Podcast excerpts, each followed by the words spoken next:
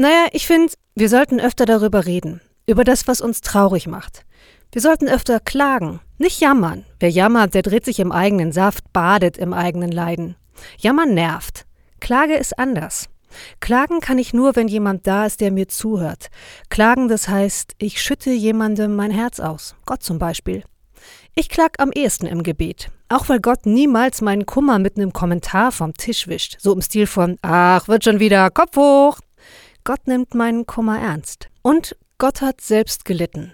Daran denke ich heute am Karfreitag. Als Gott der Schöpfer gesehen hat, wie wenig seine Menschen ihn kennen, ist er einer wie sie geworden. Ein Mensch namens Jesus. Und jeder, der Jesus erlebt hat, konnte verstehen, wie dieser Schöpfer ist. Sogar den Tod am Kreuz hat Jesus mir zugute ausgehalten.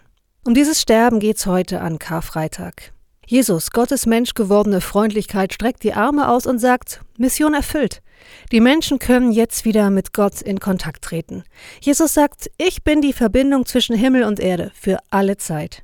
Und dann stirbt dieser Jesus, den schmerzhaften Tod, damit jeder, der das möchte, in Gottes Gegenwart leben kann und damit jeder, der es braucht, ein Gegenüber hat für seinen Kummer. Gesegneten Kummerfreitag euch.